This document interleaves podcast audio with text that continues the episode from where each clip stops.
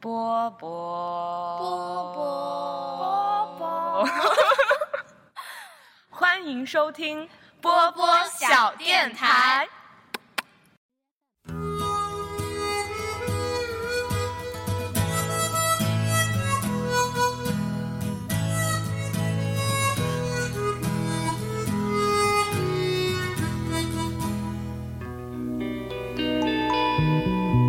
你曾经说，你永远爱着我。爱情这东西我明白，但永远是什么？姑娘你别哭泣，我俩还在一起。今天你欢乐将是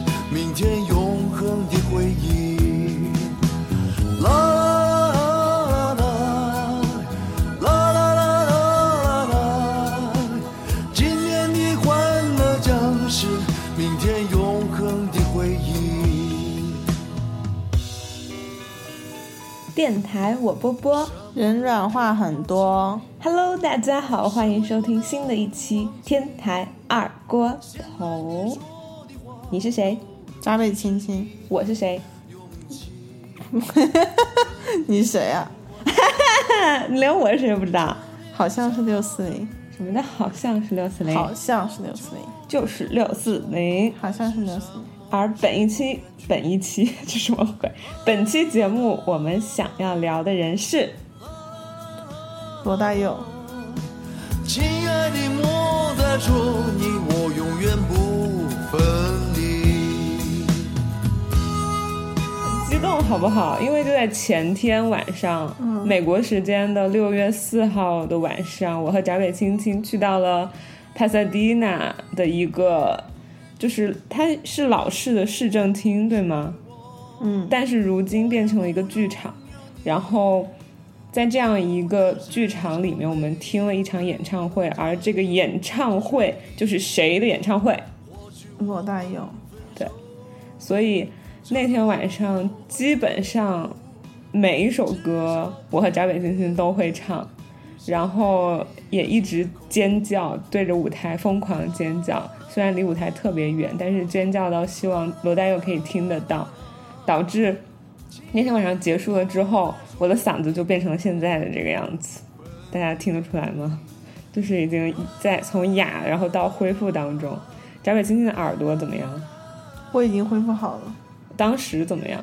刚结束的时候，刚结束有点聋，我不太确定是因为音响还是因为你在我旁边叫。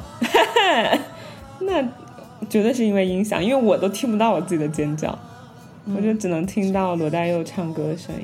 嗯，对，然后你能承认你觉得罗大佑是华语音乐史上目前来说最牛逼的人物吗？呃，我觉得他的影响力绝对是最大的。嗯，我也这么觉得。所以，就像我自己在朋友圈里写的是这样，就是我在十年前，二零一二年，我第一次看的个人演唱会是被我妈，然后我舅伯、舅妈、我表姐，我们他们带着我去听的，就是罗大佑个人的演唱会。那个时候，罗大佑五十八岁，然后前天。十年之后，二零二二年，我第一次在美国看的一场演唱会，也是罗大佑的演唱会。然后今年他六十八岁，我就发现，就是这十年，即使是十年，罗大佑还是跳得好高，然后唱歌中气好足，然后还是那种就是每次唱每首歌的时候很投入的做一些那种步伐呀、手势呀，特别是他很爱。把拳头挥舞在空中，就是很有力量那种感觉。发现他真的是老当益壮，是不是？难道不是因为他前女友来了吗？对，这个我们之后慢慢说。嗯、呃，很有可能是因为那个野百合不对，娇艳的水仙在场，是吧？水仙。对，所以罗大佑这么这么的有力量。对，总而言之，今天我们要介绍的这位人物，和大家一起聊聊的这位人物就是。华语音乐教父没有之一，罗大佑。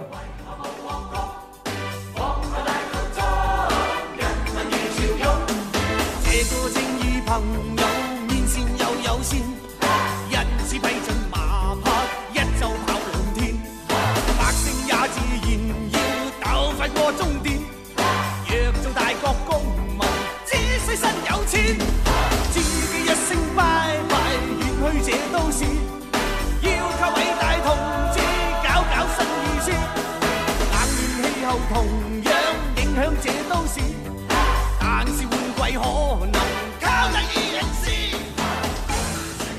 那么话不多说，我就先来向大家介绍一下罗大佑的生平。罗大佑出生于台湾台北市苗栗县客家人，在这个维基百科里写的是他是二十世纪华语流行音乐词曲作家，但我觉得他已经不只是二十世纪了，他应该是二十世纪至二十一世纪。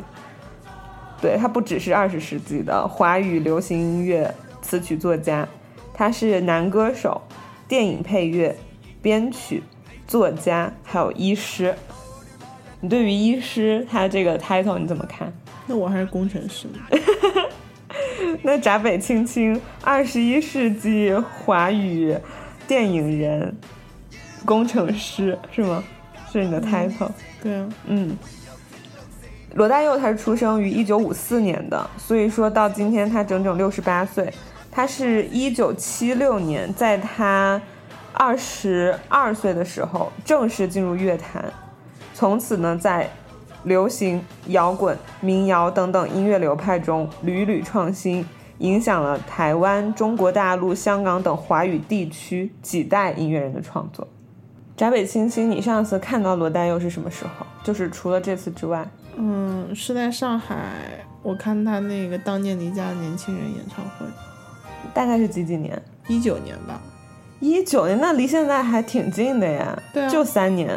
对啊，就是他安可曲上一个巡回演唱。嗯嗯，那比起上一次三年前看到罗大佑，你这一次再次在美国看见罗大佑，你有什么一样或者不一样的感受吗？看见他？我觉得他保持的这个歌手的状态是相对一致的。嗯哼，嗯，不过这次我觉得，因为上次是在上海的梅奔嘛，梅赛德斯奔驰体育中心，嗯，是那种很大的，就那个最大的，上海最大的一个演演出场馆。嗯，呃，那种演出的感觉跟这次在帕萨迪纳那个小市政厅里，嗯，我觉得是因为规模的原因，就是感觉它呈现出来的狀態，他更松弛一点，话也更多一点。嗯，对，他这次可爱跟我们唠嗑了。对，我觉得这个跟场地大小也有关系。嗯，就是就是那种大大的体育场馆吧，你会觉得无论怎么样，你站在台上作为一个表演者，你会觉得離壓力离观众很远。嗯，就哪怕坐在第一排的观众，都离你不是一个能够直接听到你。嗓音就是如果没有没有話筒麦克风的话，是根本听不见你说话的一个距离。对，对，所以在小场馆里面呢，他可能作为一个表演者，他的他的状态更松弛一些。嗯，对，对，我也其实我还挺喜欢，就是我们这次帕萨迪納的这一次这个，其实它更像那种音乐会的，就是小型音乐会规模的这种表演。因为我上、嗯、十年前那个在，呃，湖北。的红山体育场也是一个可能类似你说的场所，就即便我记得当时我们家就是斥巨资，然后买了一个那种二楼看台上第一排的位置，嗯、就是那种罗大佑在舞台上可以一看二楼就能看见你，然后我记得他当时还朝我招手，说我看见你了什么那种，然后可以跟他互动的那种位置，但还是。就是会显得并没有我们这次帕薩迪納這個溫馨，嗯、對，而且我是觉得，可能罗大佑他有在照顾他的歌迷，就你想想那些就是走路可能还需要搀扶、需要拐杖的，呃，老年人，他们如果去那种很大的体育场的话，可能没有那么的适合他们吧。反而是照去不误，照去不误是吗？只要爱罗大佑，照去不误。现在大的场馆这种，嗯，无障碍设施都做的挺好的。嗯嗯嗯。但就像你说的，还是离它稍微有点远嘛。我会觉得就是像这种小型的音乐场所，会更有一种我离你还挺近，然后并且它也很便利，然后也很舒适，就是这种感觉。对，嗯是适合，我觉得是很适合老年人来的，然后也很适合你带着孩子来，对，是吧？对，还有一个是文化的因文化环境的因素，嗯就你在一个不同的地方表演，你你的这个松弛程度也不一样。嗯，所以在美国，相当于是一个，那在美国只有华人是认识他的，嗯他出了这个场馆就扎到美国的人堆里面，其实并不会，并不一定会被认出来的这么一个人。不会吗？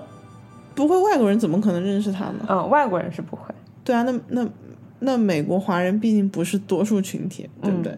不像你在国内或者你去什么新加坡，什么什么，嗯，我举不出例子，马来西亚这种地方，就是还是以华人占到多数的。那么你在那个国家里面，你是一个所谓的嗯 celebrity，嗯对吧？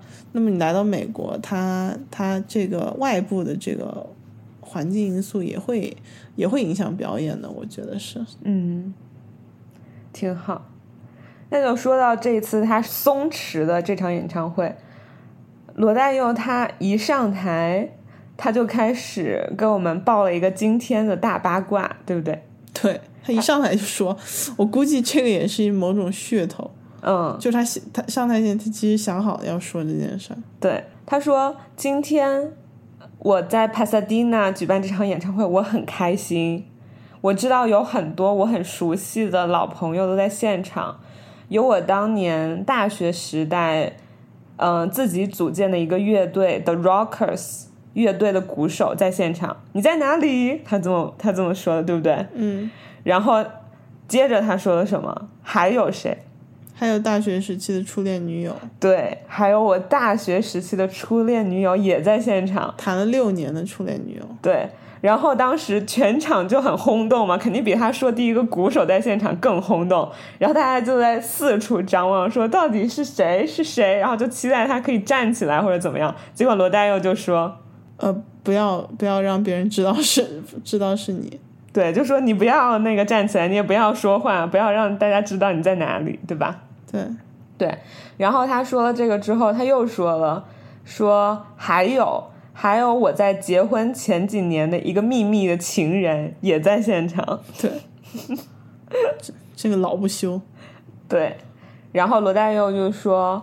今天呢，我想向到场的观众介绍一下自己。我不知道他为什么会做这件事，因为如果我是他，我就会像宁静一样说：如果老娘混到了现在还没有人认识我，那我不是白混了？但是罗大佑他还是向现场的观众再一次介绍一下自己。他就说：“大家好，我叫罗大佑，性别男，今年六十八岁，已婚，有一个女儿。”他还有说别的信息吗？然后他说，呃，他还说了离过一次婚。对，离过一次婚，这个太经典了。然后他说完离过一次婚之后，他说了什么？大家爆笑。对他后来又说了什么？他说，呃，非常后悔。我其实我当时很在思考，他这个非常后悔，他是在说他结那一次婚他非常后悔，还是他离婚这件事让他非常后悔，还是到底什么让他后悔？是离婚吧？哦，就是离婚让他觉得非常后悔吗？嗯，因为他后面不是说了吗？他说，所以奉劝大家还没有结婚的，一定要想清楚了再结婚。嗯，对，总之挺逗的。罗大佑一上来，用这样一些信息和这样一些俏皮话和这样一些八卦，然后让我们一下子对他这场演出充满了期待，对不对？对，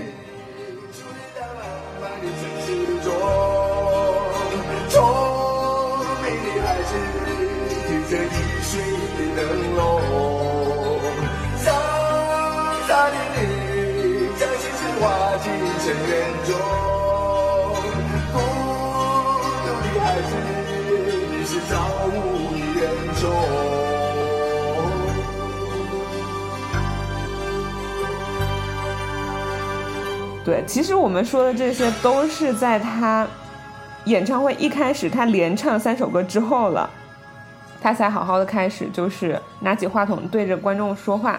他在说话之前，他一上来唱了三首歌，都是我特别喜欢的。而且我当时跟闸北青青打赌，就赌罗大佑第一首歌会唱什么，和第三首歌会唱什么。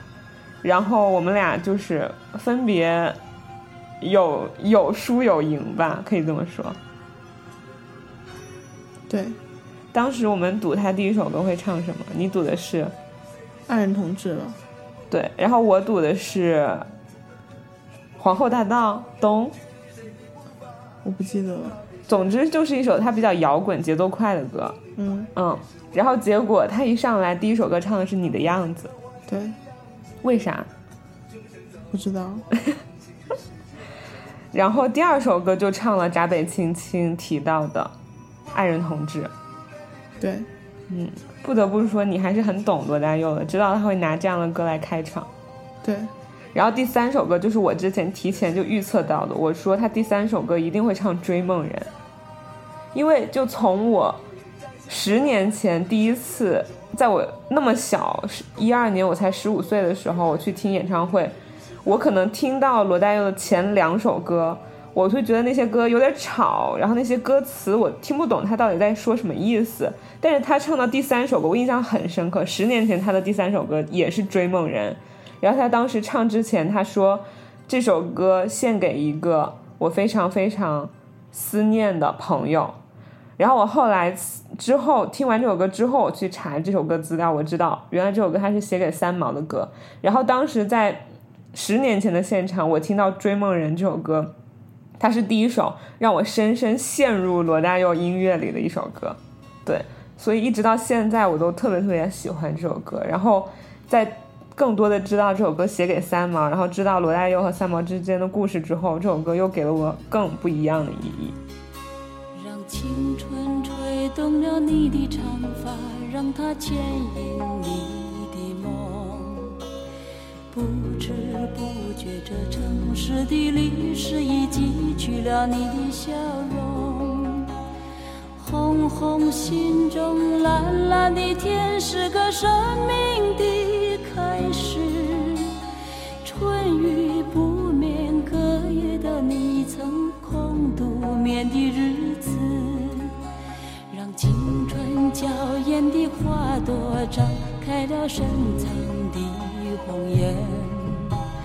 飞去飞来的满天的飞絮是幻想你的笑脸。秋来春去红尘中，谁在宿命里安排？冰雪不语，寒夜的你那难隐藏的光彩。我看一眼，把莫让红颜守空枕。青春无悔不死，永远的爱人对，我们可以顺着罗大佑他这场我们听的音乐会的选曲，然后跟大家介绍一下各个时期的罗大佑，因为好像紧接着他向我们自我介绍之后，罗大佑就连续唱了四五首，就是他最新的这张专辑里的歌。就像我之前说的，罗大佑这张最新的专辑是他整个音乐生涯以来发的第一张全翻唱专辑，然后他自己觉得。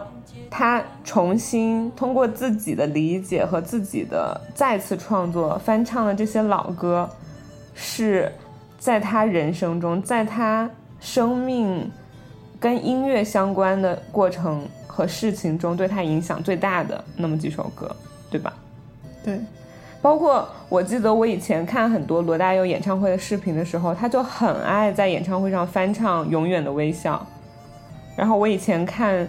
那些视频的时候，我就很感动。我就觉得罗大佑好像对《永远的微笑》这首歌真的有很深很深的情感，也把这首歌演绎的特别好。每一次罗大佑在唱《永远的微笑》这首歌的时候，我就很想哭。然后前天晚上那场演唱会，罗大佑第一次开始唱《永远的微笑》，也是我在前天晚上第一个哭点。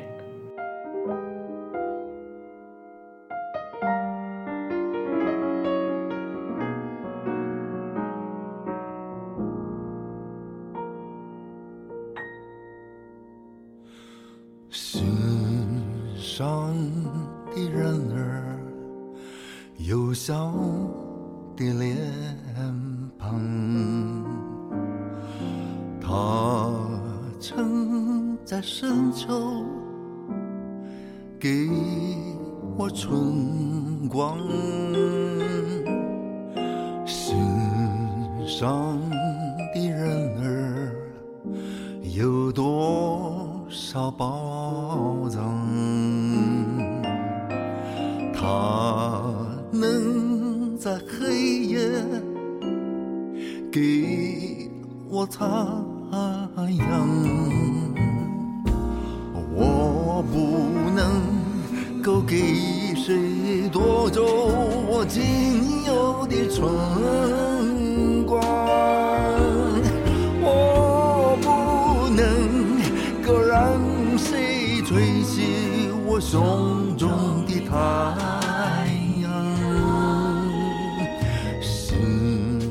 上你人儿，你不要悲伤，愿你的笑容永远那样。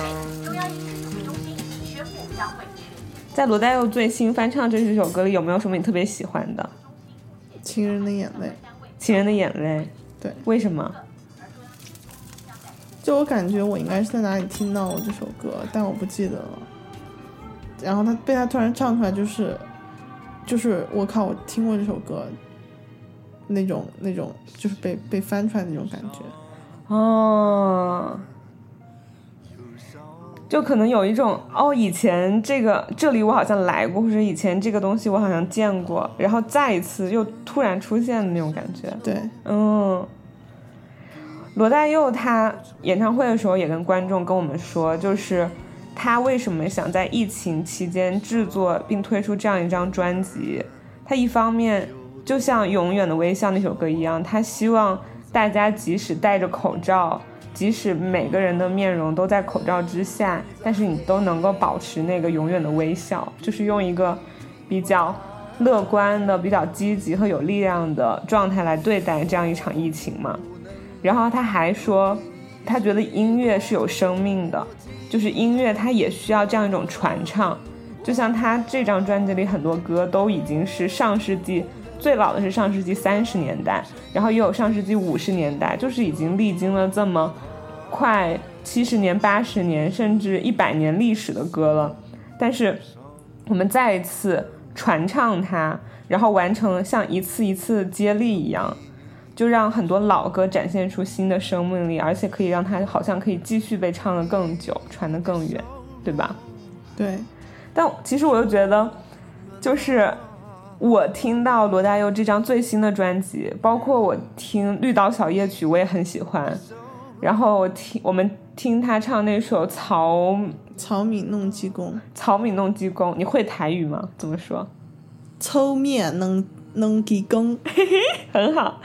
对，包括听到他这首歌的时候，我也觉得真的是很有意思。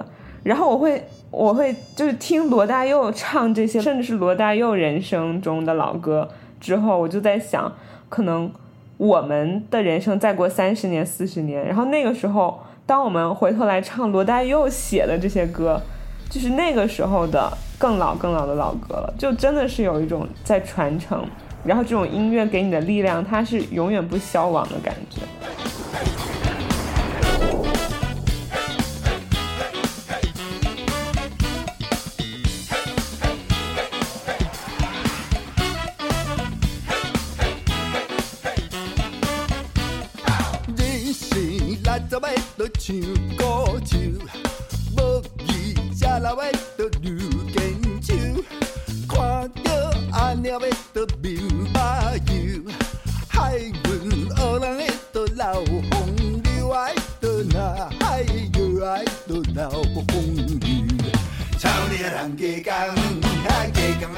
美国鸟，操你啊人家讲，啊家讲啊美国鸟。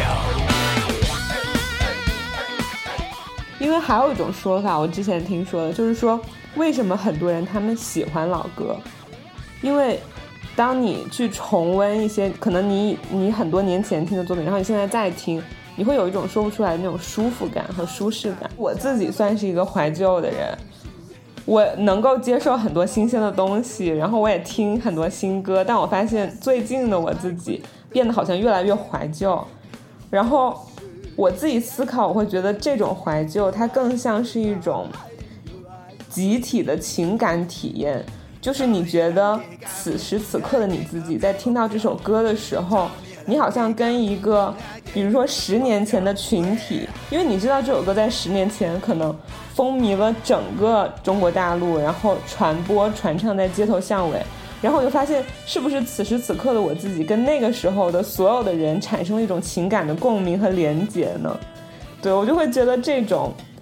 穿越时空的连接，还有这种音乐传唱的连续性，会产生一种很大的力量。就在每次我听这些老歌的时候，让我有一种很舒服的感觉。然后或许它也可以解释为，就是现在的一些新歌，他们讲的可能是现在，他们可能是新的，然后他们可能更多的是让你去展望未来的东西，但是我们。所知道的更多的是我们曾经是谁，我们曾经经历了什么，我们那些回忆和我们过去的那些故事，是他们是真实的，然后他们铸造了现在的我，所以我会觉得有的时候听老歌就会带给我一种这样的安全感，就是我知道的东西，对曾经的东西，然后给我这样一种安全感和力量。对，那其实。紧接着这些罗大佑最新专辑中的翻唱歌曲，罗大佑就应该是从他的整个创作历程吧，慢慢的从前往后，我觉得再去唱一些他的那些很大热的经典。第一首应该就是《童年》。对，说到《童年》这首歌，我们就应该说到罗大佑的情感史了。为什么？因为《童年》这首歌。是罗大佑写给张艾嘉的歌，是罗大佑写了十几年，反正有的八卦文章是这么说的，就他自己在家里刻苦钻研打磨，然后就是为了给张艾嘉出一张能够一下子爆火的专辑，然后他献出了自己的这首《童年》，这是胡说的。他写这首歌的时候，他还不认识张艾嘉。他写这首歌的时候，他是还不不认识张艾嘉，但是他说刻苦打磨什么的。但是他给出这首歌的时候，是为了张艾嘉呀？不是，不是吗？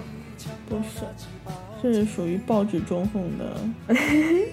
对，在，在闸北青青这么极力否定的时候，我还是先向大家讲一些八卦杂志的报道。对。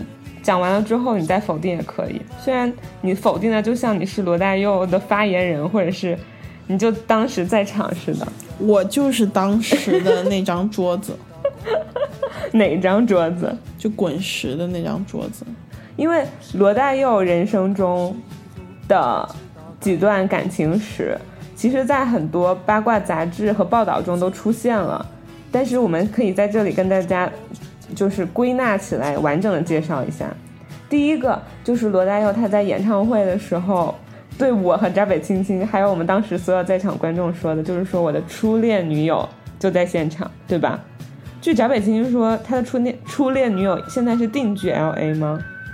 他在节目上说过这件事。哦，这个呢是罗大佑他当时在中国医药大学学习。如何成为一名医生的时候，他邂逅了自己的这个初恋，一个叫做夏至人的护理专业的女孩。哇，你把人这名字都说出来，可是这些都是报道上有的呀。好吧，可是他们没有像你说的谈那么久哎，在这个报道上说的是罗大佑亲口说的六年的女友，不是像我说的，是他听演唱会时候说的。哪天演唱会？什么叫哪天演唱会？前天。对啊。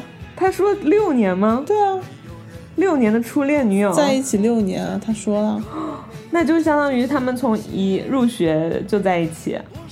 那这个我就不知道，他说了六年。哦，但这个八卦报道上说的是九个月，让你看八卦，就跟你说八卦不能信，你得听他亲口说。嗯，但会不会罗大佑的记忆也会产生错乱？就是在每个报道上他说的都不一样。当然，这个这是另外一个话题了，就是这这个初恋，呃不是这个初恋，是这个初恋，激发了他写下那首脍炙人口的歌《光阴的故事》。嗯，嗯，这个你同意吧？罗大佑专家，罗大佑发言人桌子，嗯，嗯，《光阴的故事》这首歌写的好呀，你觉得好不好？好，我最喜欢的，我甚至就是在我自己写歌的时候，我也就是学习到的东西，就是罗大佑他用简简单单的改变几个字，他好像就讲述了三个非常不一样的阶段，就是他的每一个那个高潮部分的词。流水它带走光阴的故事，先是改变了一个人，再是改变了两个人，最后是改变了我们。嗯，我觉得这个是我最最最最喜欢这首歌的地方。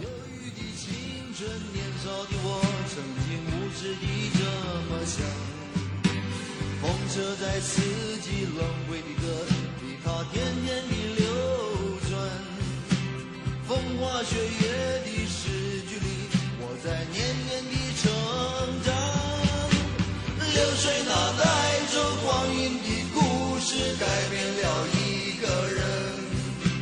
就在那多愁善感的初次等待的青春。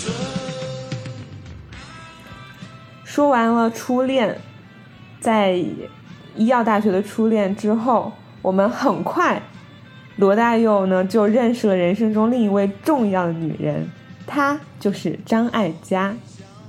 那个时候，罗大佑正是面对自己的人生举棋不定的时候，一方面是实在难以割舍的音乐梦想，另一方面是父母早就为他量身定制好的、有很好的生活质量和生活保障的医生这个职业。对，大家应该都知道，罗大佑他整个家庭，他的父母，然后他的兄弟姐妹学的都是医。罗大佑他就在这样一个两难当中选择，正好他遇上了张艾嘉，然后罗大佑第一次吧为张艾嘉成为了一个音乐制作人，然后为张艾嘉制作了《童年》那张专辑，他也把自己写的《童年》这首歌拿出来给张艾嘉首唱，对不对？对，嗯，然后八卦报道上这么写的哦，就是两个人在制作那张专辑的时候，慢慢的就在一起了。而那个时候，张艾嘉二十五岁，她因为家里人的介绍，已经和一个比自己大十六岁的美联社香港分社的社长刘幼玲结婚了。当时是结婚的第二年，所以就是当张艾嘉和罗大佑这个恋情爆出的时候，张艾嘉相当于是婚内出轨，而罗大佑就相当于是第三者。桌子对此你有什么看法？无稽之谈。为什么？他否认过这件事，是吗？对，他怎么否认的？他就说那个是炒作嘛。嗯当时明星也没有像现在那么多，嗯然后又都是纸媒时代，嗯所以说一旦报刊这样子去说了这样一个绘声绘色的故事，嗯，他就在当时的所有人心里面留留下下了印象。对，印象了。但是这个其实它不是一个真实的发生的事情吧？哦，他称呼张艾嘉为他的大姐嘛？大姐，对。哎，李宗盛是也称呼张艾嘉为大姐吗？，对，那你会称你的初呃你的前女友为大姐吗？这个恐怕不会吧？那万一罗大佑就会呢？那他对继续这个八卦小报说，好景不长，张艾嘉和罗大佑恋情公好布，景不长，仅仅一年之后，他们就宣布分手。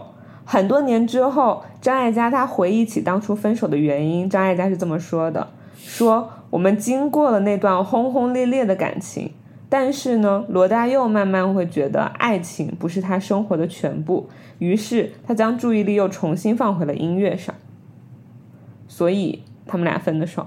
OK，然后我是在八卦小报上面得知罗大佑的那一首我很爱的恋曲《一九八零》，有可能是写给张艾嘉的，又是无稽之谈吗？桌子，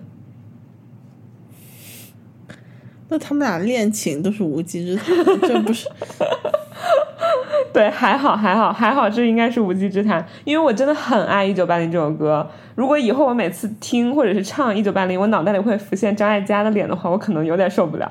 对，倒不是因为我不喜欢张艾嘉，只是我可能不希望张艾嘉脸浮现在这首歌上。嗯，唉，一九八零，一九八零，从开头的第一句歌词就戳到我，你知道吗？第一句歌词是什么？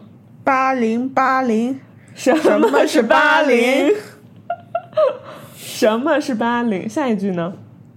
豪门豪门，，我不嫁豪门。我就是豪门。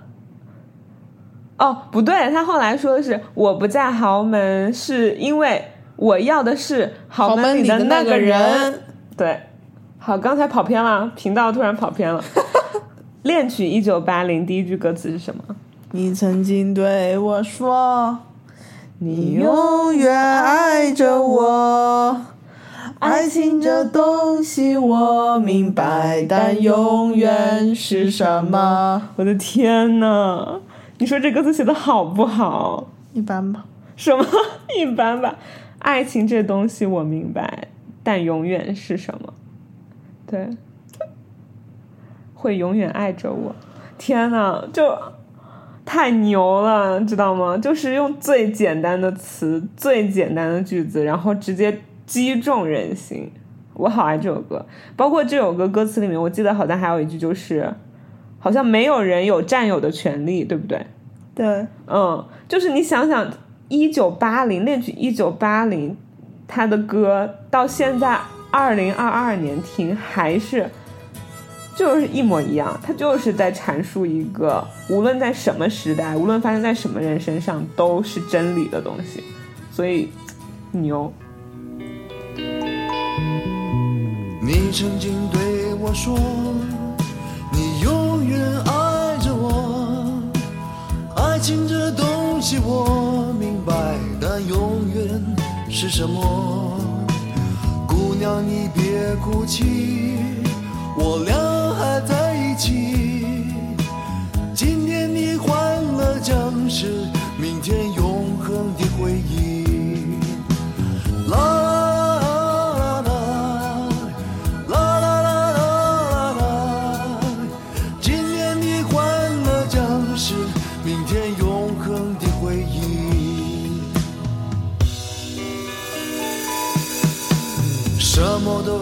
抛弃，什么也不能忘记。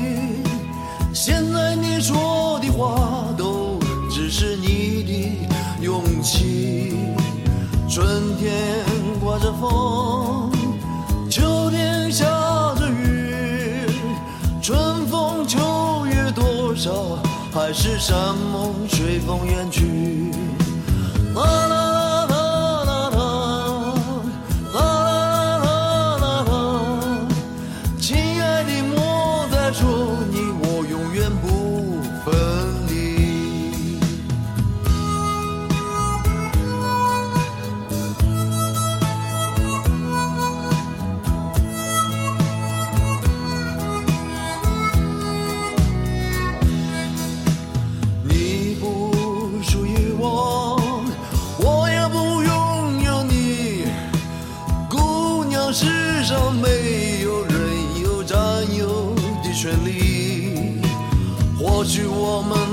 手就这么不回头，至少不用编织一些美丽的借口。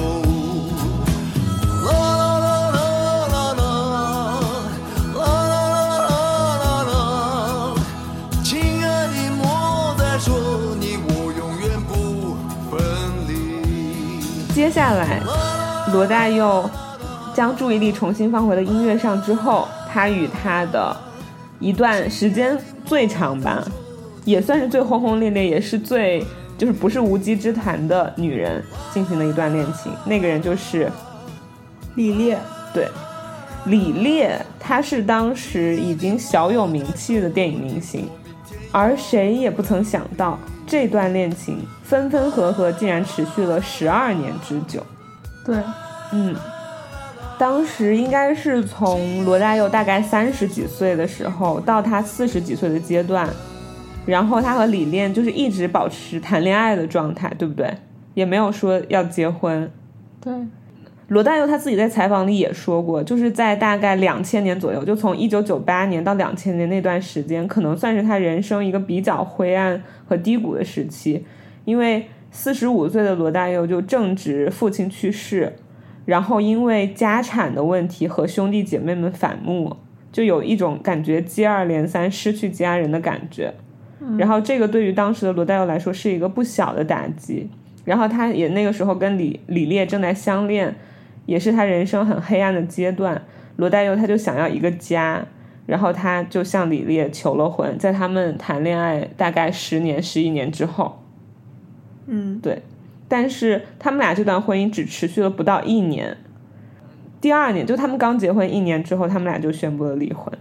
对，你说这这是不是很神奇？这也算是很传奇的一件事了吧？就是为啥他们能够前面相处十几年，然后十几年之后结婚，然后一年之后分开呢？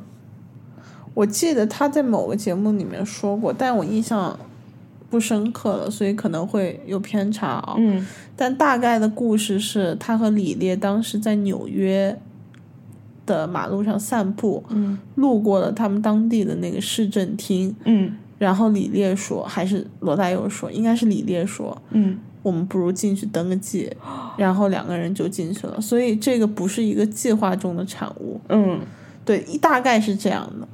明白了。对，不是说他们前十年都一直在计划着十年后的这一刻我们会步入婚姻的殿堂，可能就是一个短短的一次头脑发热、冲动做的这件事。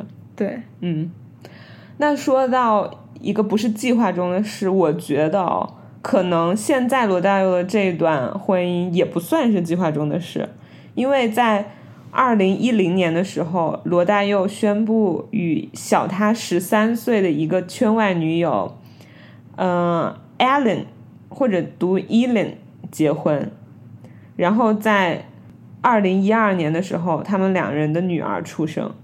可能我看的有偏差，因为如果是这样说的话，就是一零年结婚，一二年女儿出生，那罗大佑不是因为自己的就是妻子怀孕而去结的婚。但是我在看另外一个报道，好像是罗大佑自己说的，就是说他为什么结现在这段婚姻，是因为他的妻子当时怀了孕，然后他知道自己将拥有一个自己的孩子，所以才结的婚。反正有偏差了，你更觉得是哪一种？我觉得是先结婚再生孩子。嗯。对，我觉得他心态发生了变化。嗯，对，之前没有介绍的就是罗大佑，他出生于台湾，然后他在求学，在台湾学医了之后，他进入到音乐的，就是事业上之后，他其实是去香港发展了，对吧？他有很长一段时间都待在香港。然后我记得他主要的谈乡愁，就是他在怀怀念，不是怀念。他在想念自己的家乡，然后我记得当时就是因为这张专辑的时候，罗大佑他整个人都是待在香港的，他反而觉得自己如果离自己的家乡越远，他才更能够写出跟台湾有关的东西。好像是一张台语专辑，是什么我不太记得。叫《原乡》，原乡对吧？《原乡》是罗大佑第一张台语专辑，对，是在香港制作的。嗯。就是这这这张专辑，因为我看到罗大佑他就是接受采访的时候说到这个时候，我就觉得我很有共鸣。对，因为我的导师 Abigail 也曾经问过我一个同样的问题，因为我跟他说，我现在写的很多个故事，他们全部都是发生在武汉，发生在我自己的家乡，然后故事中的人物，我觉得也是。跟我很近的，或者是我身边的朋友，或者是我觉得跟我很近的人，然后我导师就会问说，为什么就是你会选择写这些？然后你如果接下来你你想待在哪儿，是待在美国还是回到家乡？然后我当时就跟他说了这样一番类似的话，我是觉得，当我身处在美国，当我离我的家乡很远的时候，我反而这种距离能让我去写出一些。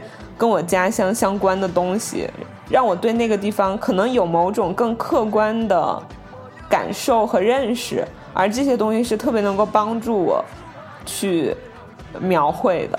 所以说，我就觉得罗大佑的这张台语专辑，他在香港做的这张台语专辑，和我有的时候写一些武汉的故事有很异曲同工的地方。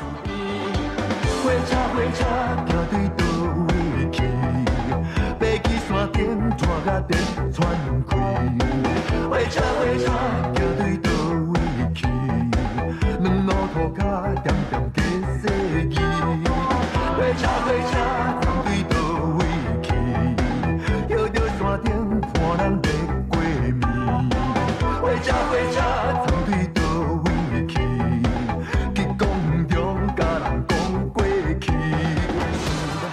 然后我为什么说到他这个历程呢？是因为罗大佑在台湾出生，然后在台湾学医，然后开始步入音乐事业之后，先去香港，然后他中间有一段时间去美国。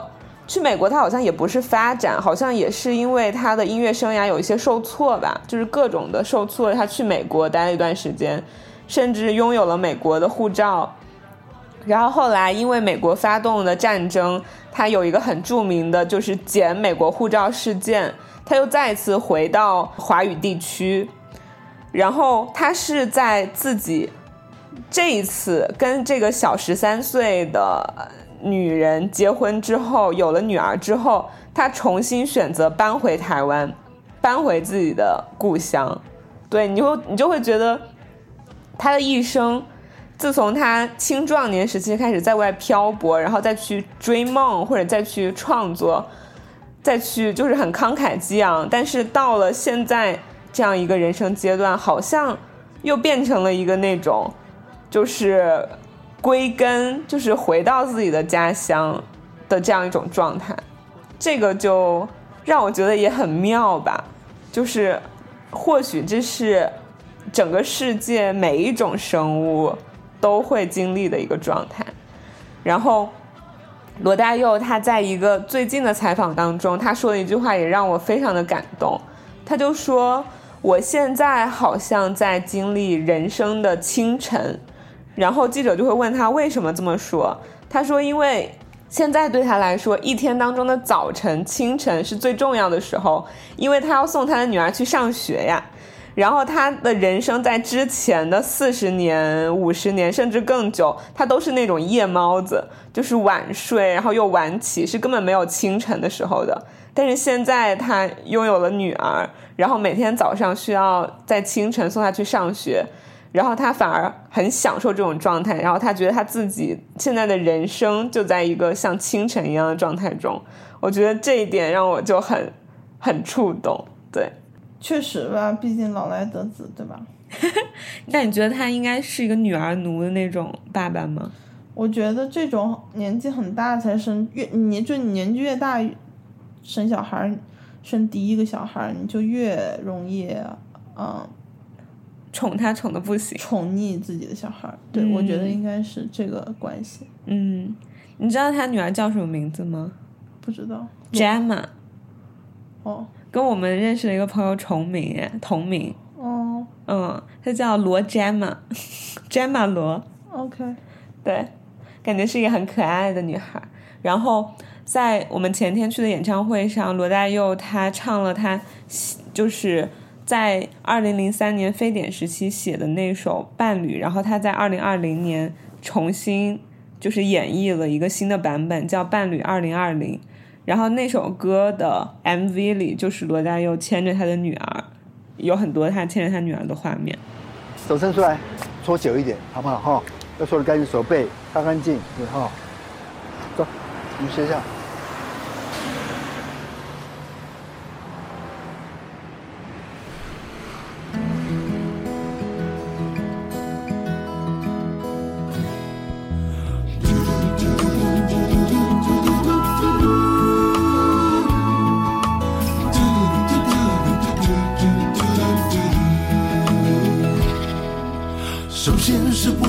放在一起，然后要寻找一个失去的自己，我被人喊人像拼图游戏。其实是谁要先来讲究道理？情况还搞不懂得接触的规矩，人的相处有相互的学习。你看那序幕战火的开场，听遍了世界飞沫的存亡，崭新的世界，陌生的旅航。迷失的瞬间告别要坚强，难得和命运彼此做个迷藏，结构的生命，交织的落网。多少的付出的线索，下你才能够承诺。伴侣有一颗不能怨尤无解的心，付出了那份什么，到头来算的不是给错？伴侣是隔离的终结，之我的追寻。再一次说太阳升起，再一次重逢问候之余，每一个握手将不再犹豫，每一个生命将被珍惜，如今的岁月将被汲取，守望坚持与患难的伴侣。回到之前我们说的，就是罗大佑他其实，在真的全身心投入到音乐事业之前，他是有过学医的经历的嘛？就是罗大佑他自己有这么说，他会觉得医学背景对他的音乐创作是很重要的。他说，学医的人其实要看的不只是病人的状态和病人的现状。其实医生更在乎的是他生命的原因是什么，所以就像他写歌词中，如果写一种情感，他就会更注重这个情感它背后的意义在哪里，然后他对人的意义又在哪里，就是他习惯就是用这样的方式去思考，然后他还觉得只有这样，他才会觉得好像活到这个年纪没有白活的感觉，然后他创作出的东西才能够真正的表达他想表达的感觉。他的歌词写的很好，怎么个好法？我觉得他的歌词好在三个方面。嗯，第一个方面，我觉得在技术层面上是最重要的，就是他的词很在乎他的曲。哦，对，是配合着他的曲调在写词。对，嗯他非常顾及每一首曲本身的特性，然后以曲的特性来谱词。嗯嗯，所以说这样子唱出来的歌会更加的怎么说？因为它是一种更有机的结合吧，所以唱出来会更加的灵动，更加的入耳。嗯，然后举个例，子，我很喜欢的《海上花》。嗯，是这般柔情的你，给我一个梦想，徜徉在起伏的波浪中，隐隐地荡漾，在你的臂弯，对吧？对，这是一个非非常好的例子。它取的这个特性和这个词，嗯，包括起伏啊、荡漾啊，嗯这些都是对应的，所以很很很容易帮助听者去呃理解和一下子就去带入它。嗯嗯，然后第二点是它词的复杂度，也可以说是文学性，嗯。就是纯看词来说，嗯，它的用词和它的一些写作的手法，嗯，其中有很多一些比较高所谓的高级的一些呃所谓比喻啊，一些高级的比喻，它不是举个例子，嗯。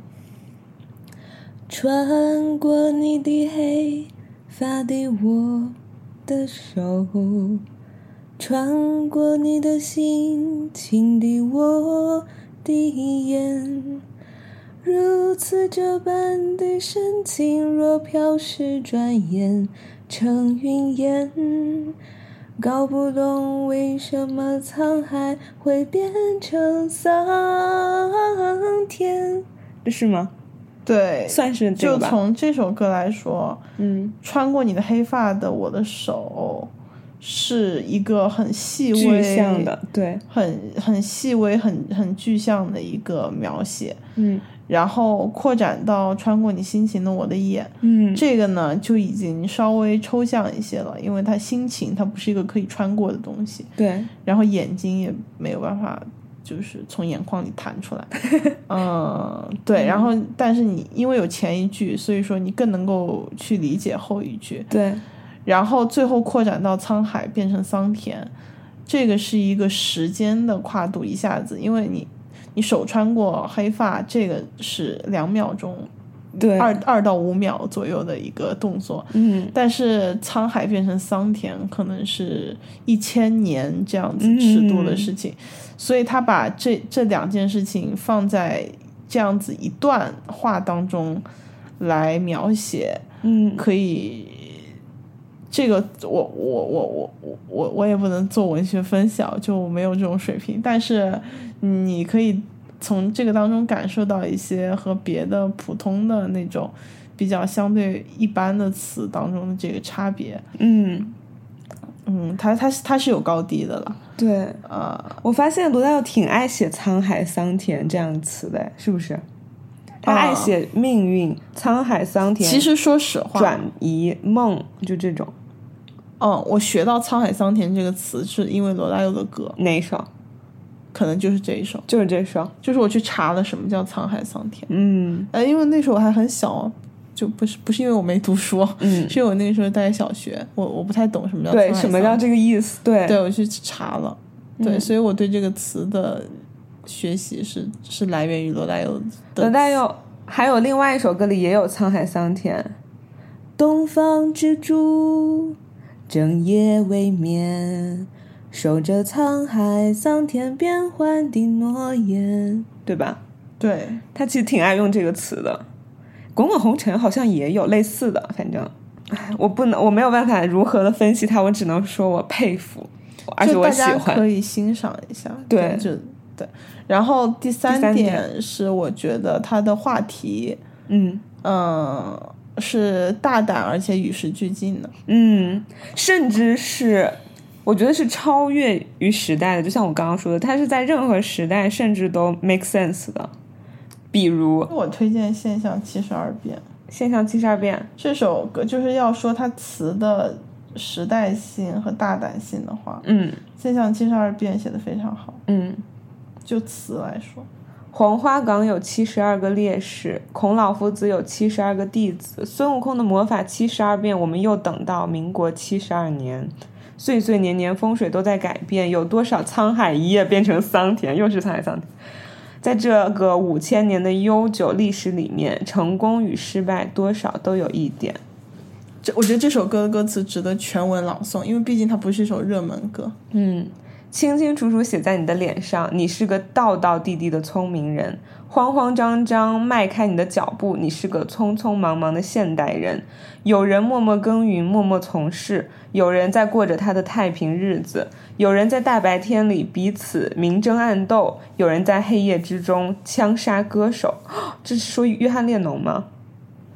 随着都市现代化的程度，每个人多少追求一点幸福，是个什么样的心理因素？每年要吃掉一条高速公路，在西门町的天桥上面闲逛，有多少文明人在人行道上？就像我看那文明车辆横冲直撞，我不懂大家心中作何感想。一年过了，又是新的一年，每一年现代都在传统边缘。在每个新的一年三百六十五天，我们都每天进步一点点。眼看着高楼盖得越来越高，我们的人情味却越来越薄，朋友之间越来越有礼貌，只因为大家见面越来越少。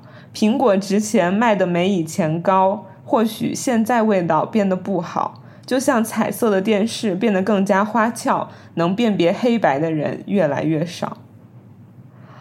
现实生活不能等待奇迹，这是个非常简单的道理。如果真要生存，非常容易，只要你对人保持一点距离。但是生活不能像在演戏，你戴着面具，如何面对自己？或许你将会真的发现一些奇迹，只要你抛开一些面子问题，或许你将会发现人生还算美丽，只要你抛开一些面子问题。妈呀！你说一下这首歌写在哪一年？这首歌一九八三出的，好，一九八三年，所以这是一首四十年前的歌。对，嗯嗯，所以它的前瞻性就不用说了了。嗯，然后包括这种大胆的措辞对，和批判性，是的，对，牛啊，牛啊！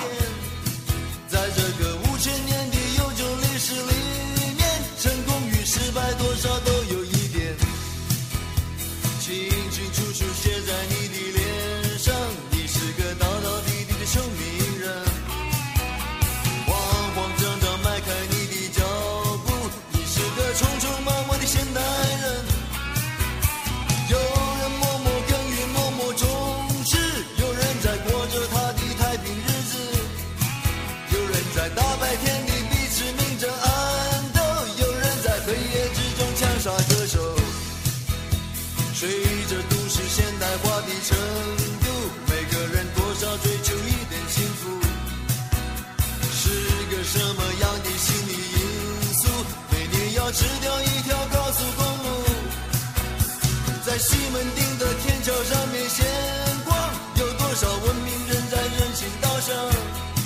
就像我看到文明车辆横冲直撞，我不懂大家心中作何感想。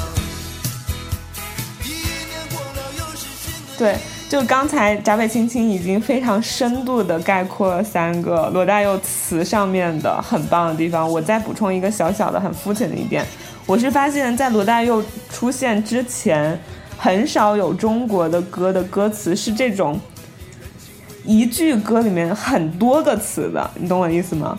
长句，对，长句，而且是有或者有的时候是叠词，然后甚至有的时候就也不是叠词，但是它是很长的一句，它就唱在一句里边。从句套从句，对，这个是其实是在罗大佑之前，几乎在中国在华语的乐坛没有出现过的。我觉得这个也是很标志的一个。比较常见的一个说法，说的是罗大佑是杀死台湾民歌时代的人。哦，对，嗯，所谓的台湾民歌时代，就台湾的民歌，我们在滚石演唱会的那个里面，我们也讲到过嗯这件事情。嗯，台湾的民歌不是我们大陆这边说的民歌，是两回事。我们说民歌，通常是指山歌，像那个宋祖英唱的歌那样的歌。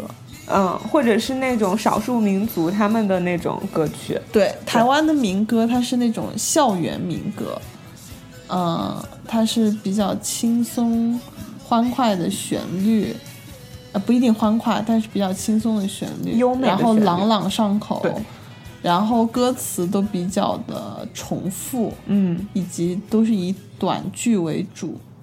嗯，你可不可以举一首最简单的例子？木棉道，我怎能忘了？那是我们相遇的刚好，对吧？那是去年夏天的高高潮。我老是爱，对不起，我唱歌我老是写词 我老是爱自己改编词语，不好意思，我谁叫我是一个创作歌手呢？他就不停的 repeat 这句话，其实他没有别的话了。，对，嗯，木棉道，我怎能忘了？那是去年夏天的高潮。木棉道，我怎能忘了？那是只是你不记得词了还是有一点变的。树上就就这两句，对，它它，然后它这个旋律也是，红红的花开满了木棉道，长长的街，Bless you，好像在燃烧，对吧？就是这样的旋律。对，然后它的句子都是比较短嘛，红红的花开满了木棉道，对。长长的街好像在燃烧，对，沉沉的夜徘徊在木棉道，轻轻的风吹过了树树梢，，对，短句短而有力，然后给人印象也比较深刻，嗯，对，就比较呃，不是给人印象比较好记吧，对吧？对。那么到罗大佑时期的话，举例，嗯，可以吗我觉得《追梦人》的歌词就挺长的。啊、当青春吹动了你的长发，让它牵引你的梦；让青春吹动了你的长发，让它牵引你的梦。十七个字一句，对，它就它就句式也比较复杂了，就是对它里面多个谓语吧。对。嗯，其实我刚刚想举的例子是另一首，告别的年代。你怎么知道？因为我们不是背的那首歌的歌词，背的很痛苦。那首歌歌词真的好难背啊！谁又在午夜的远处里想念着你？对吧？谁又在午夜的远处里想念着你？十三个字，而且这还只是一半句。下下一句呢？远处的午夜的梦里相偎依，远处的午夜的梦里相偎依，十一个字。嗯，再下一句呢？你把整一这一段念一下。仰望着蓝色的天边的回忆，我都快低不下去了。仰望着蓝色的天边的回忆，十一个字。好像你无声的临别的迟疑，又又是十一个字。我建议你读的方式把把这这这四句话读一遍。谢好的，老师。谁又在午夜的远处里想念着你？远处的午夜的梦里相偎依，仰望着蓝色的天边的回忆，好像你无声的临别的迟疑。对，因为我我觉得这种复杂的句子，你得把它读出来，你才能就是更好的听到它的复杂性。嗯，真的很复杂。对但是我觉得他唱出来是真的很配合他这个曲子，就是很适合对啊，的。这是我说的第一点。对，嗯，好，所以呢，民歌他他是让民歌他杀死民歌啊！他这样一唱的话，那那些唱民歌的人怎么玩呢？对对，嗯，挺好的，感谢罗大佑。刚才我们唱木棉道的那个原唱是木吉他嘛？木吉他里面还有李宗盛，原唱不是木吉他，木棉道的原唱应该更老吧？是吗？对，木棉道原唱是王梦玲，哦，王梦玲就是一九九零年。也是在木吉他里面嘛。总之跟李宗盛是一票人。嗯，嗯，对对，所以其实李宗盛是搞过民歌的，大家千万不要忘记他这个黑历史。哪是黑历史呀？挺好的，民歌也好听啊。对，就只只不过我们就是在说罗大佑的影响力嘛，他是真的杀死明代呃民歌时代的人，杀死明代。一切凝视的眼神的凝聚，化成无奈的离愁的点滴。到一声别离，忍不住想要轻轻地抱一抱你。从今后，姑娘，我将在梦里早晚也想一想你。告别的年代，分开的理由，总不需诉说出口。爱你，让我快见一面，请你呀点一点头。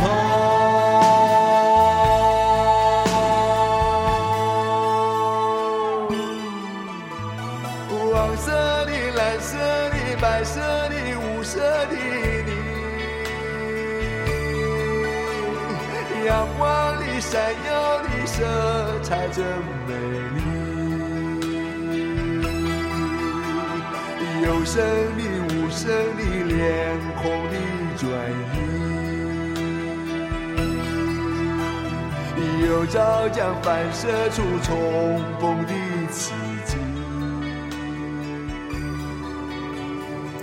然后我会觉得，因为我看了一些关于罗大佑的采访嘛，我会觉得罗大佑写词，刚才闸北青青说的第三点，就是具有这种现实主义，然后有时甚至有时代的前瞻性这种特点，可能跟他本人就是看待一些事物，包括去感受这个世界发生的一些事物是有关的。他在跟许知远一块儿对谈的一个节目里头，然后许知远就问他说。他在什么时候觉得自己的人生处在一个比较就是类似灰暗或者说觉得难受和苦闷的时代。然后他觉得他说他觉得人生这样的时刻还挺多的。然后他就举个例子，就是在两千年前后，二零零三年先是非典，然后接下来是伊拉克战争，然后二零零四年台湾有一个三幺九枪击案，就是很多这种恐怖的事件是不断不断不断发生。然后同年零四年东南亚大海啸，死了几十万人，然后这种天灾人祸不断出现，导致罗大佑在那段时间失眠的很厉害，然后这种。从二零零四年一直持续到二零零八年，他都身处在这样一种，就是有一些阴霾，整个人有一些压抑的状态中，直到二零一零年之后才好转一点。所以，我我在听他说说这个时候，我觉得我能深刻的同理到某一些这种感觉，就是在我们这次 COVID nineteen 疫情刚刚发生的时候，我也自己觉得。我在整个疫情发生，然后慢慢经历的时间，他感受到了这种很压抑的状态，然后是一直等到我去年去年回国，然后在上海实习的时候，我才有一天突然觉得，哦，这种压抑的状态才好转一点。所以我会觉得，就是罗大佑他去感知时代，去感知这个世界，他有的时候会想的多一点，甚至有一点忧国忧民之类的。然后他发现，可能整个世界跟我们想象的世界已经完全不一样了。然后他不觉得现在有人正认识现在的这个世界。我觉得可能这些也是一种他创作和他去感知这个世界的感受和方式。然后罗大佑在跟那个许知远的采访当中，他还有聊到，就是他最近。写了一首给女儿的歌，你知道吗？不知道。他写的那首歌叫做《童话爱情》，没想到吧？他写给他女儿的。他说他这件事情以前从没有做过，以前写歌都是写给女朋友，所以他这次要写一首给女儿的歌，他不知道怎么表达。他唱了十几次，花了很多时间。他说：“人到这个年龄，虽然是历经沧桑，可是活力跟弹性还是得表达。然后他就想用自己就是现在的嗓子，然后把它放到一个合适的状态，然后去演绎这首他写给女儿的歌曲。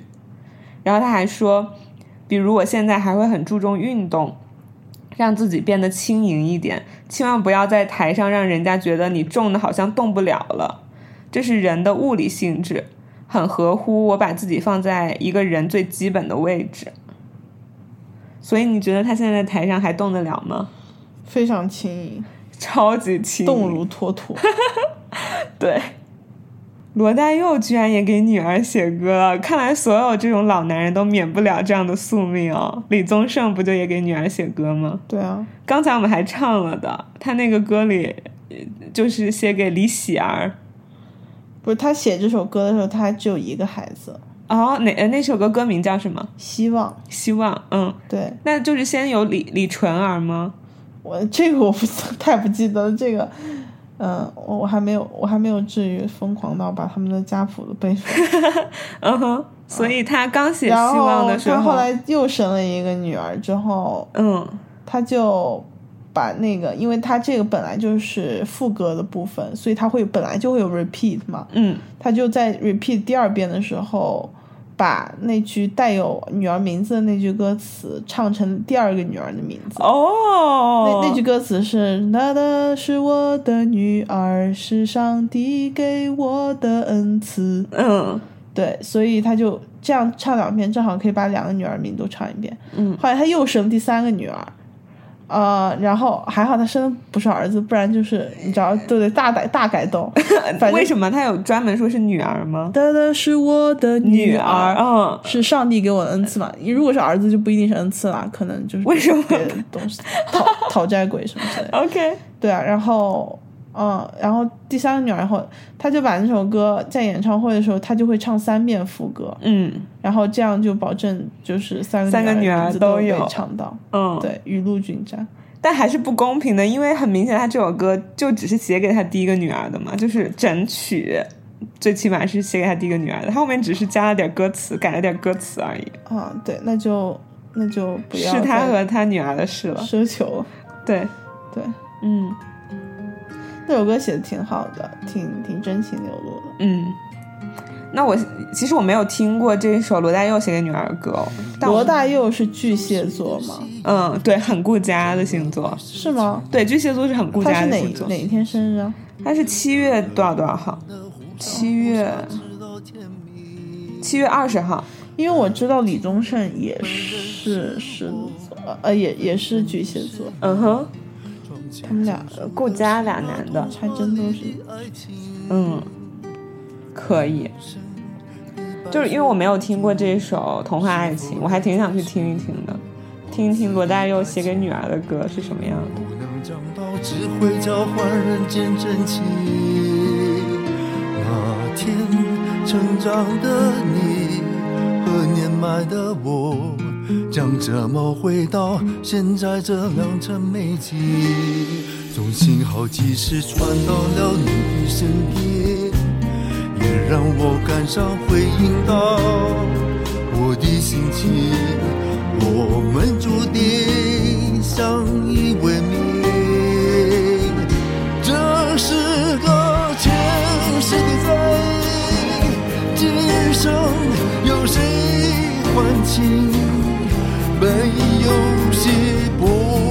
那么公平，谁言为烈？天生相似这眼睛，照满谁的笑影？童话故事里的剧情，世间难讲明。但说到他就是近期写的歌，就不得不说他这次演唱会他也唱到了，应该是他二零一九年发的一个新歌，叫做《请珍重》。嗯，是不是？其实《请珍重》这首歌，我们能很明显的感觉到罗大佑的一些改变。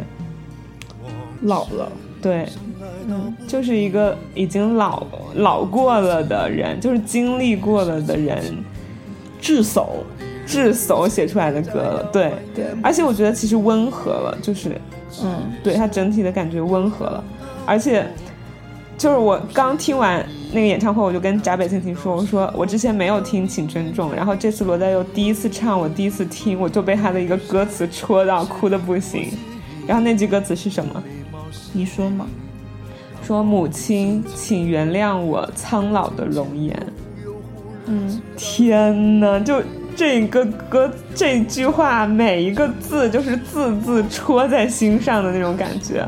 因为我觉得这句歌词它描绘出了一个那种场景，就是可能一个已经年纪很大的母亲，然后她在家里面等着等着，然后突然自己就是去外边闯荡的孩子，过了很多年之后又重新回来了，而这个时候回来的这个孩子他已经就是苍老的容颜了，就是他可能头发也白了，可能脸上已经长出很多皱纹了，然后我就会想到。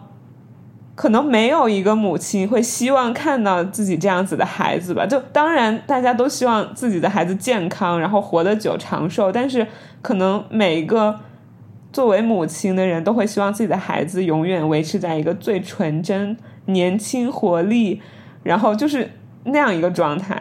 所以罗大佑写这句“母亲啊，请原谅我苍老的面容还是容颜，我忘了”的时候，我就容颜，容颜是吧？对，然后我就哇，一下子眼泪就飙出来，就是这样啊，简直太戳了。我是觉得他现在老了之后，他写词的这个方式变得很，就是更加的刁钻和老辣，你知道吗？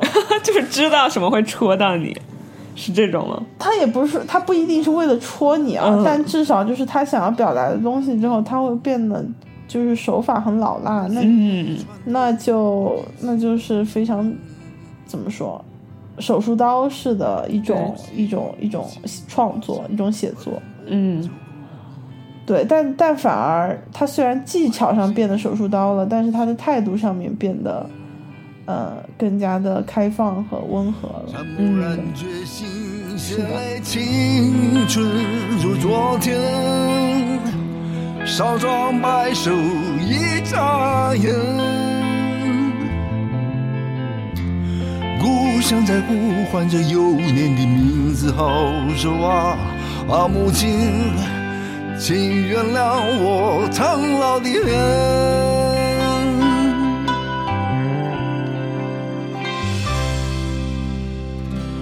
爱恨难聚难舍，寒冬的风和雨，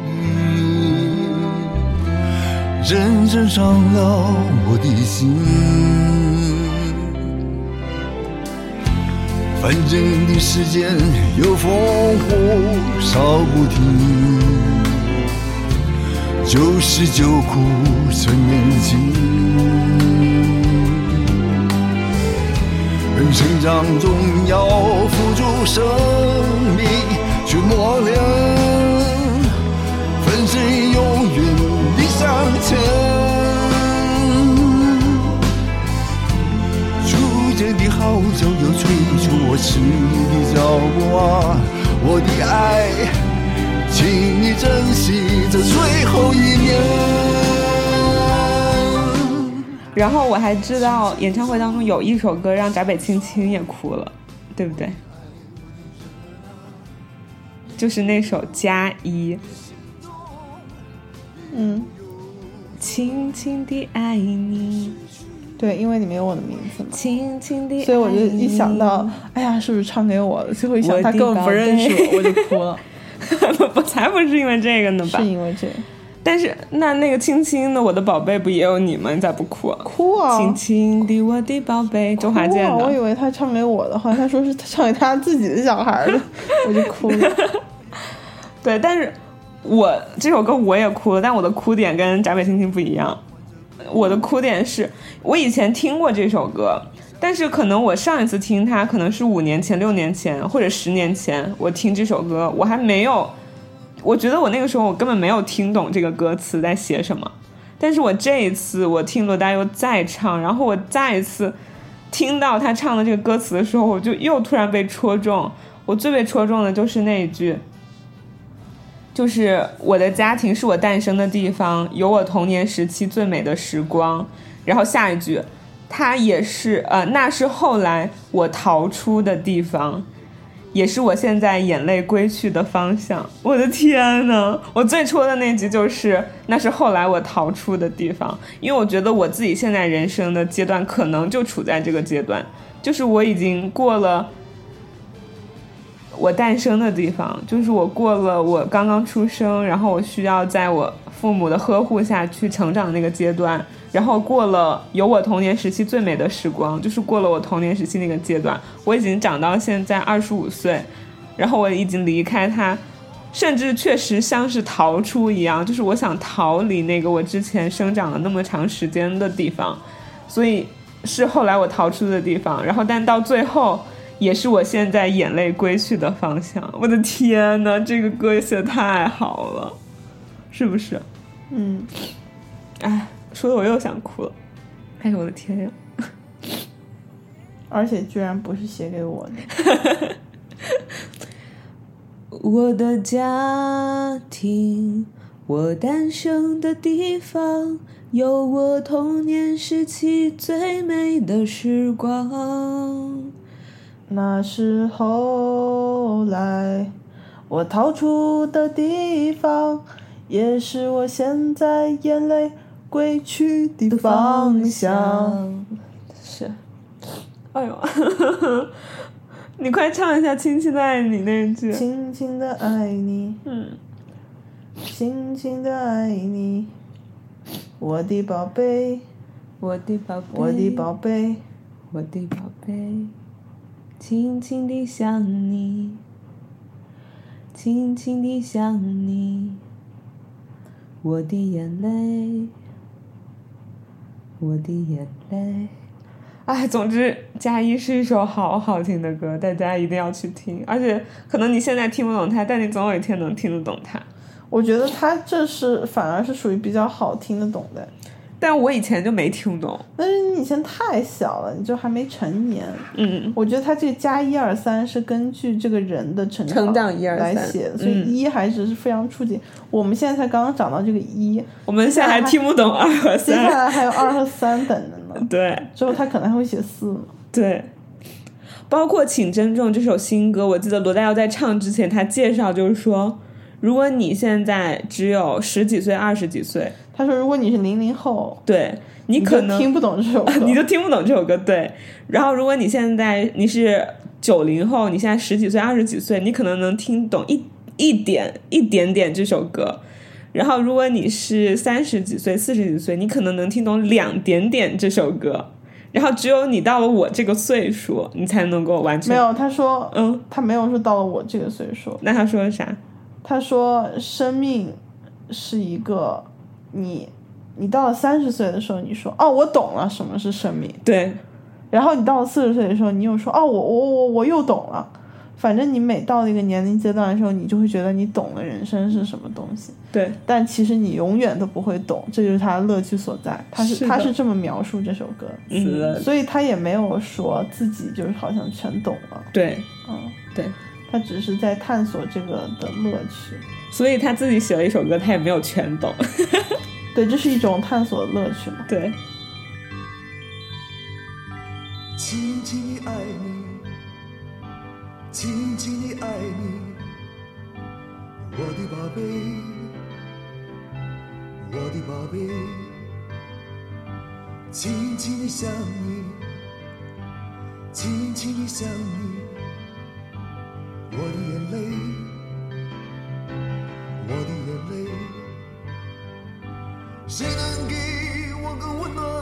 阳光？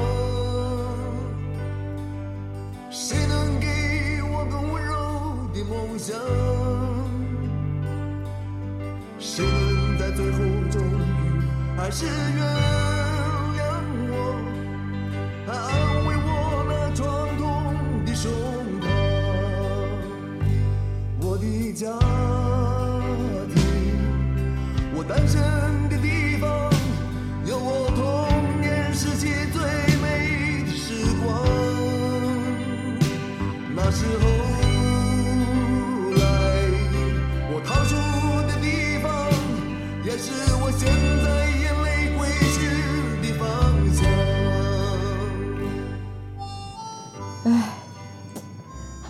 其实我觉得我们也把罗大佑在我们的知识范围内介绍的差不多了，对吧？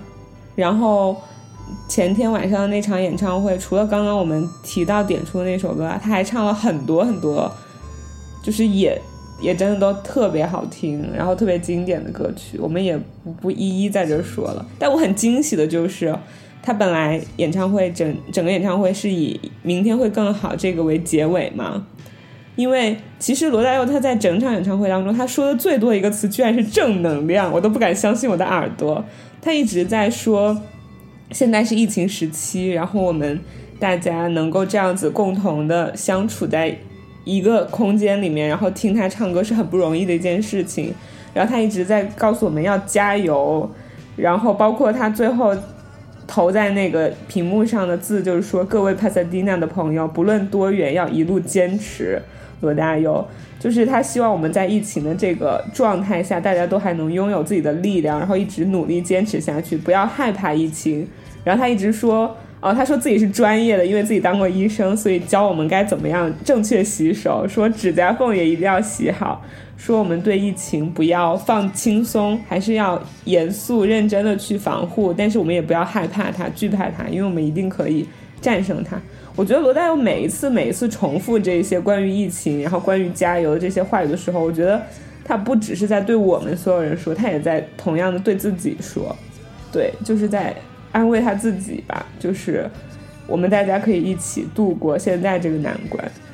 嗯，很多人说，嗯，感觉罗大佑现在好像啊、老了，不愤怒了。对，但是我觉得他其实是换了一种更关怀的方式去表达他的社会使命。对，因为我觉得可以从他最近就是自疫情以来的他这几个，呃，演唱会。演唱会能看出来，他是一直保持着他的关怀的。是的，他当时疫情正盛的时候，他在台湾，当时可能就是国际之间的这种交流出行。都是很很麻烦，他甚至都可能没有办法出台湾进行什么演唱。对，但是他在台湾当地，呃，台湾是他的家乡嘛，嗯，嗯，进行了一个移花东路记演唱会吧，移花东路记巡演，啊，是吧？对就是宜兰、花莲、台东和鹿港四个，它这这这这这四个地方都不是台湾，就是最所谓最，呃，人口最多，最或者说最繁华的地方，不是的，它只是说跟他自己本人的生命是的，有一些连结的地方，然后更更更更像是一些乡野的地方。地方，比如说，他就在鹿港的天后宫门前唱了《鹿港小镇》，然后他在台东面山背海的地方唱了《海上花》，然后他还用二胡替换了电吉他唱了《爱人同志》，他用一种美式轻柔乡村风的方式唱了《伴侣二零二零》。总之就是相对温和他做这些事情是的绝对不是以呃沽名钓利这种对为出发点的，他终究是一种社会关怀。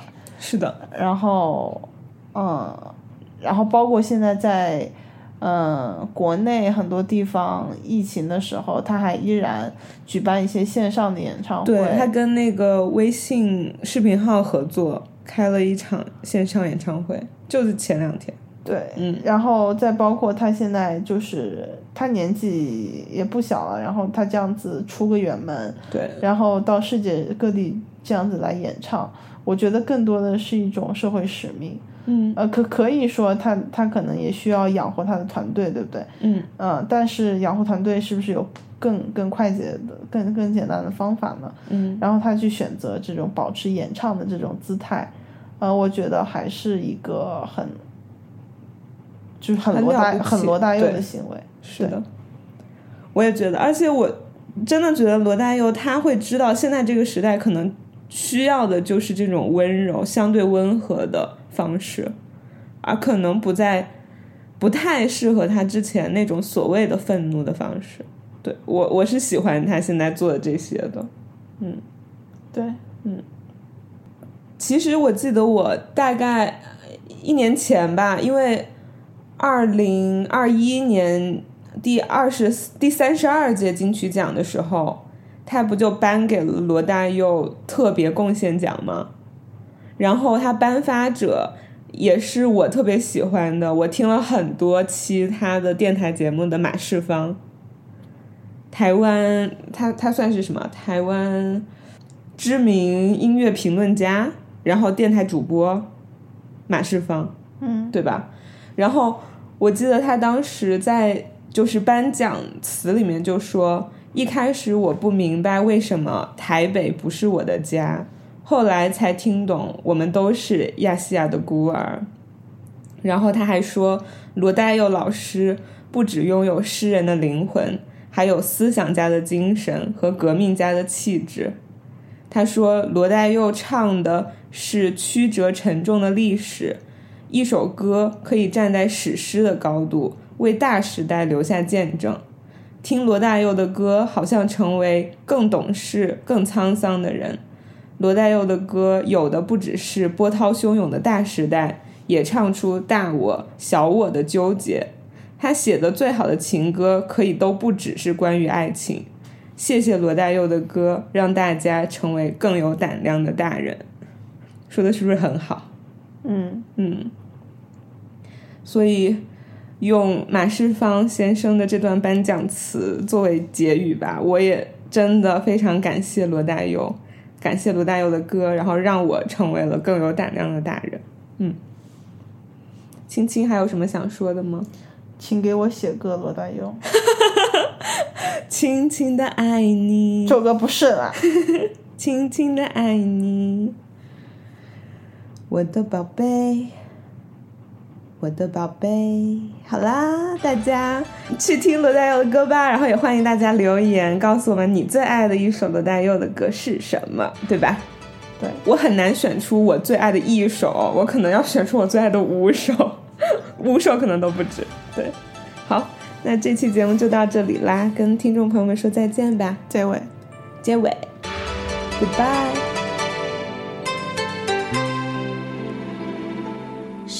这般柔情的你，给我一个梦想，徜徉在起伏的波浪中，隐隐地荡漾。在你的臂弯，是这般深情的你，摇晃我的梦想。缠绵像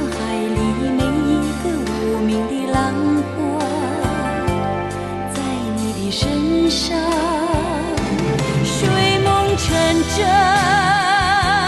转身浪影汹涌我风尘，残留水纹，空留遗恨，愿只愿他生，昨日的身影能相随，永生永世不离分。